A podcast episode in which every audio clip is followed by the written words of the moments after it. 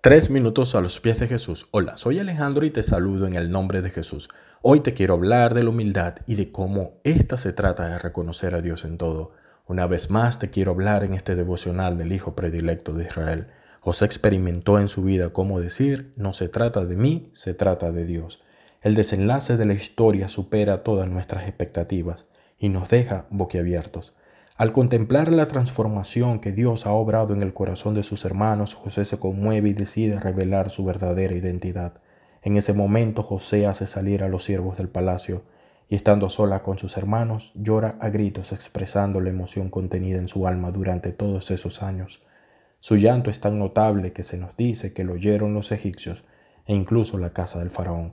Imagina por un momento que tú estuvieras en una situación similar el presidente del gobierno te recibe en su palacio para tratar un delito del cual se te acusa. Hace salir al personal y acto seguido empieza a llorar desconsolado. ¿Qué pensarías en ese momento? Que todo el ejército está a punto de caer sobre ti para meterte en la cárcel de por vida. ¿Qué temor tan grande debió recorrer las venas de esos hombres? El gran Safnap panea llorando como un niño. Ahora sí que no tienen escapatoria. Sin duda, ese es el fin. Cuando Safnap Panea consiguió contener el llanto, miró a los ojos de sus hermanos y le dijo en lengua hebrea, Ani Yosef, yo soy José. Pero José no hace uso de su poder contra ellos, no hay venganza, ni rencor, ni represalias. Les dice tiernamente, acercaos ahora a mí, yo soy José, vuestro hermano. Con qué dulzura les habla. Les pide que no estén tristes.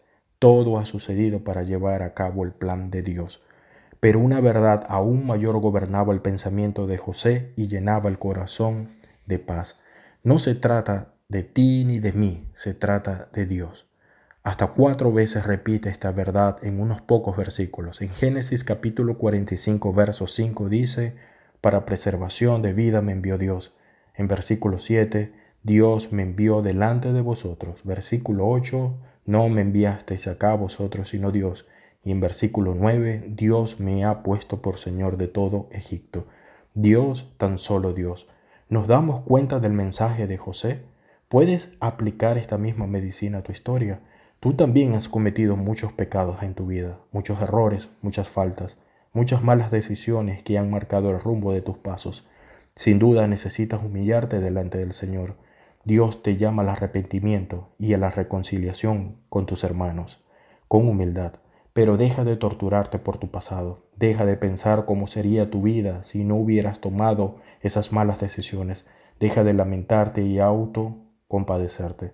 Deja de pensar que en tu vida tú eres lo más importante, porque en realidad en la vida de José y en la tuya el protagonista es Dios.